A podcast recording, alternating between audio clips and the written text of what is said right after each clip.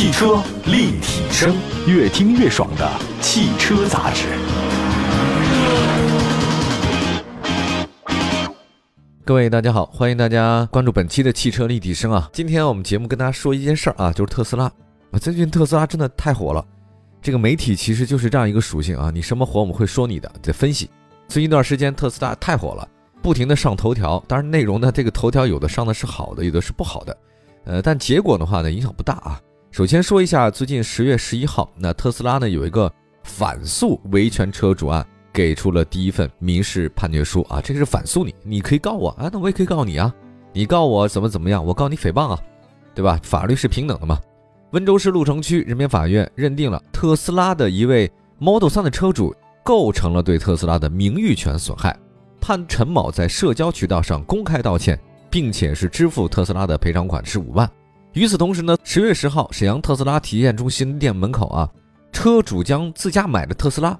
就放在了 4S 店门口这个维权，哎，这个场景啊，大家也似曾相识。嗯，咱们好像特别习惯，你这车修不好，或者说有什么问题啊，解决不了，我堵你店门口，反正你也别开了啊。这个我呢也把车搁那儿。车主表示呢，自己的车子因为个人原因呢，啊不慎进水了，想拿到特斯拉呢自费维修。啊，当时呢双方谈好了价格，维修费用大概是一万六，但是特斯拉的维修员在一番检查之后呢，却换了另外一种说法，说这个费用呢一万六拿不下。大哥呢，你得花个七八万块钱啊，这个差别有点大。那随后呢，特斯拉呢这个事儿呢，他也还原了事情经过，到底怎么回事呢？原来啊，沈阳特斯拉体验中心门口这个车啊，它是河南郑州水灾的这个水泡车，保险公司呢已定了全险了，但是最后呢，这个车没想到，哎，也不知道怎么就流入到市场啊，这个二手车市场里面水挺深，泡水车常卖，因为水泡车维修不当啊，会存在很大的安全隐患，而且它是纯电车呀，朋友。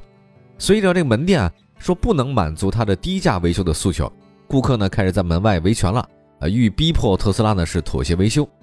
那个解释清楚以后呢，这个特斯拉呢还强调说了，我们特斯拉呀坚决维护消费者的合理合法的权益，也会全力满足向先生的这种合理诉求，并且提供专业的维修。但是对于他的不合理的诉求以及对门店的正常经营造成的干扰，保留诉诸法律，维护自身合法权益的各种权利。呃，我曾经听到一个朋友啊，他说了自己开店的啊，他说你开了店之后才发现，哦，这个社会上的人啊，千奇百怪的。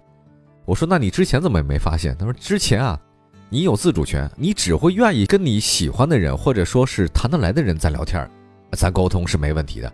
你说那个人他跟你聊得又不来，谈的又不好，那我干嘛跟你聊天呢？你自动就屏蔽他了，拉黑嘛，删除嘛，都可以的。但是开店不一样，你做生意，你门开在那儿了。不管你喜不喜欢的人，他上店你都得为他服务啊，对吧？只要他花钱，所以啊，这个什么牛鬼蛇神都有啊，这心里面他非常的抵触，但也没办法，咱服务行业嘛。我们再说这两案子之后啊，这个特斯拉也确实是不仅仅啊，这个经历了各种非议风波，确实有很多的意外发生，但是并没影响到这个特斯拉的拉粉啊，对它的这个追捧，销量呢不仅丝毫没受影响，还受到了这个走高的趋势。乘联会呢有一个数据显示，特斯拉中国九月份。卖了多少辆车呢？是五万六千零六辆，环比增长百分之二十七，同比增长百分之三百九十四，将近翻了四倍。截止到今年九月份，特斯拉中国二零二一年累计销量呢，已经是达到三十万辆，其中仅国内销量就突破二十万辆，出口车型呢是突破了十万辆。而让人非常非常感到意外的是，Model Y，呃，在九月份以三万三千零三十三辆的成绩，超越了哈弗 H 六，成为中国 SUV 市场的这个月度销量的冠军。呃，这个消息非常让人震惊。我们之前在九月份的销量排行榜节目当中也说过了，啊，哈弗 H 六什么时候走下神坛，这才是新闻啊！它现在还在神坛上呢。没想到呢，这次打破它的居然不是自然吸气的车型，反而是新能源车型。它不是通过你这种方式颠覆你，它完全以另外一种方式降维打击。我也不太确定 Model Y 或特斯拉下个月会不会，但至少这个月它是成功了啊！有什么感觉呢？我打个比方吧，就是你在跑步。啊，你跑得特别快，在跑道上、赛道上，哈哈哈哈就跑。突然那边来了一个他不跑步的，他骑个自行车，唰唰唰，他轻轻松松就超过了你。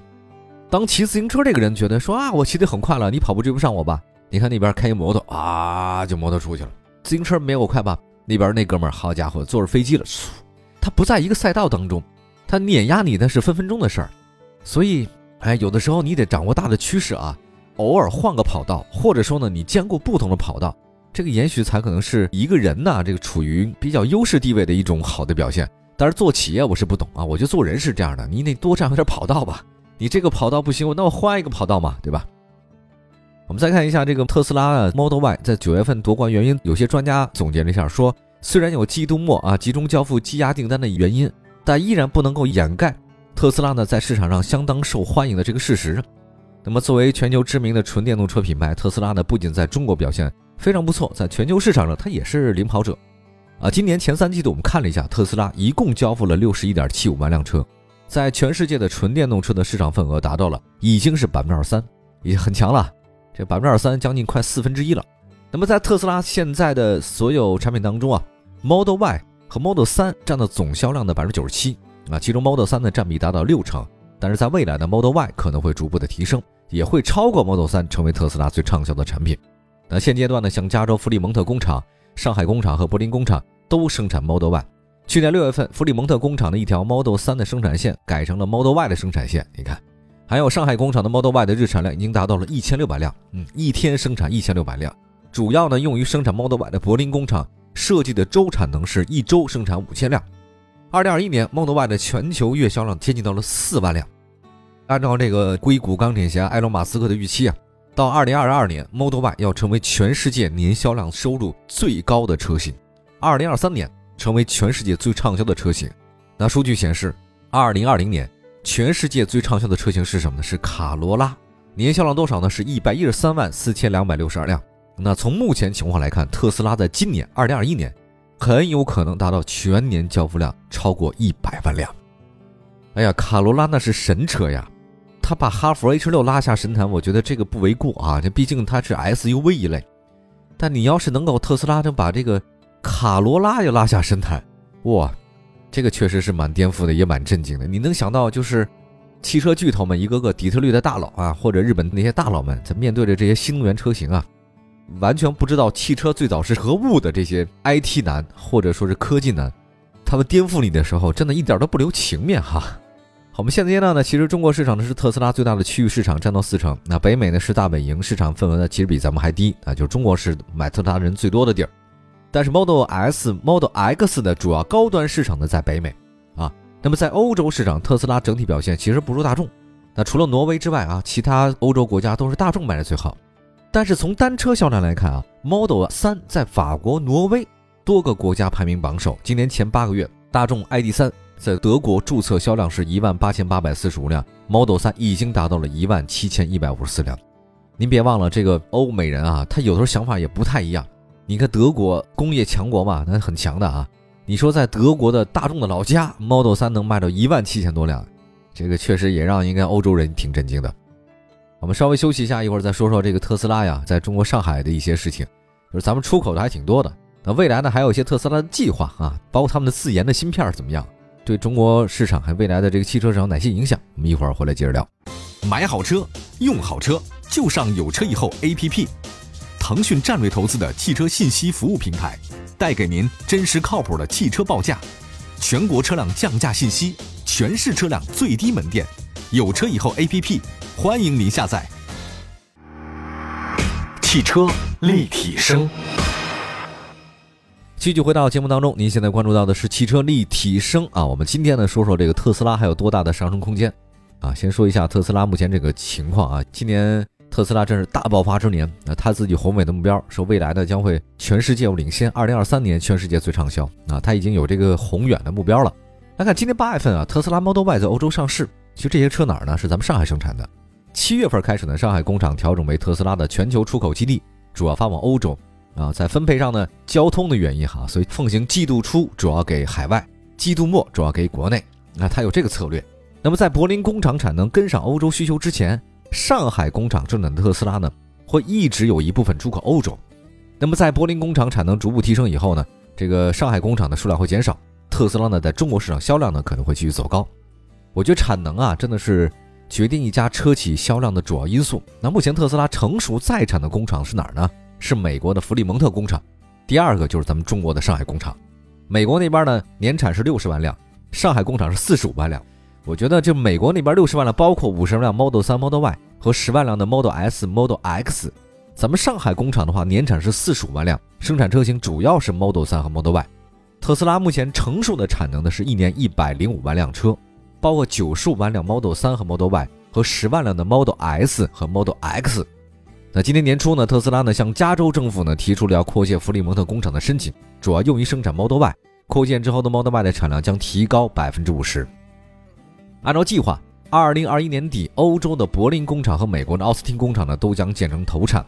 十月九号，柏林超级工厂已经开工投产，每四十五秒钟就能造一辆车，峰值产能是一周一万辆，这个还可以吧？但是呢，这个新工厂它一开始它不可能一周一万辆吧？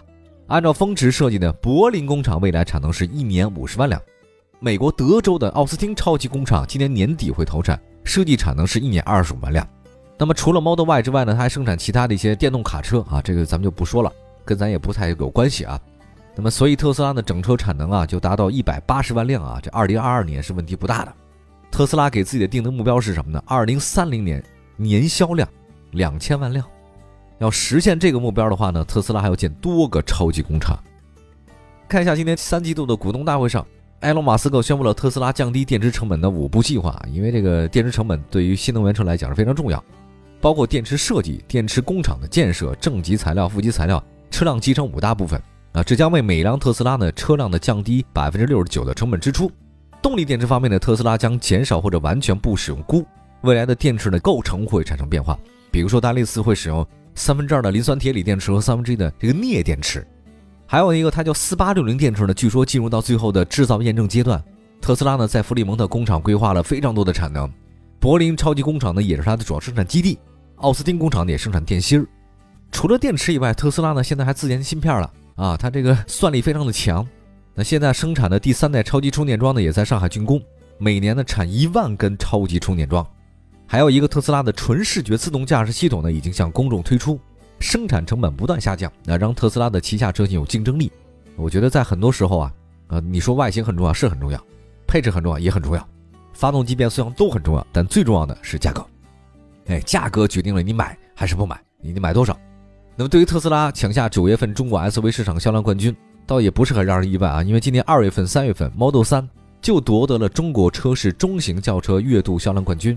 Model 3标准续航升级版的售价下调至二十三万五千九，我觉得在它这个购买费用上啊，总费用上已经不输给同级别主流合资中级车啊。同时呢，这个纯电车使用成本非常低，它一开始呢就二十几万了，后面呢更便宜。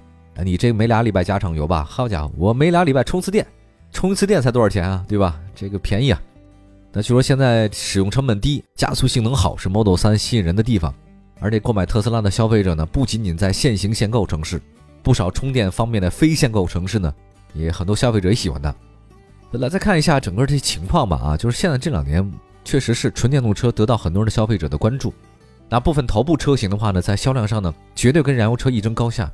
除了 Model Y 呢成为九月份 SUV 市场月度销量冠军之外，Model 3现在已经两次拿下中级车月度销量冠军。还有一个来自上汽通用五菱的宏光 mini 啊，这个车也很强啊，位居轿车市场销量排行榜前列。所以你看，这些纯电动车型，它已经不是说小众车型了，它就是主流的热销，而且成为细分市场的冠军。哎，当然你说市场上特斯拉是高枕无忧嘛？但也不是，像大众、丰田、宝马啊这个传统车企呢，也开足马力进军电动车市场，特别是大众。那现在 ID 家族啊，在性价比方面不输同级别的燃油车了。销量方面，国产大众 ID 家族九月份交强险数量是七千二，那这个也很好啊。价格更低，ID 三也推出来了。大众品牌的纯电动车呢会进一步提升，另外呢，国产的这种宝马纯电动车也得到大家认可。iX3 这个已经连续两个月交强险数量超过两千多辆，所以我觉得这未来的新能源市场啊，真的是可喜可贺，百鸟朝凤，大家竞争非常激烈。但是有个问题，特斯拉毕竟是先来的，它有规模效应，就是现在那个举例来讲，捷达，捷达再怎么卖它都不赔钱，因为它太多了，它全是有原材料给你组装一下，因为生产成本早就投回来了。那么规模效应就是你越卖的越多，你越赚钱，你的成本就越低，薄利多销就这个道理嘛。巨大的产销量让特斯拉呢降低单车成本成为可能，这也是特斯拉呢在努力扩大产能、提升销量的重要原因。在中国市场，它已经依靠降价获得了销量大幅提升。那么在产能继续扩大、销量继续提升、更多核心零部件自产之后，特斯拉的单车成本会继续下降。我觉得这个就是特斯拉喊出我要做全球最畅销车的一个勇气哈。这个勇气是他自己给的，不是梁静茹给的。最后呢，也说一下，就是现阶段特斯拉呢是纯电的领导者，我觉得未来还有更多的主流车企呢会全面进入到纯电市场。我觉得像大众倒是让我蛮期待的啊。我对这个纯电动车日系呢倒不担心啊，因为他们主打的是混动，所以我觉得对于德国车或者法国车和美国车，他们如果全心投入到这个电动车市场方面，我觉得应该体系更强大，产销率更大，成本方面也会有优势。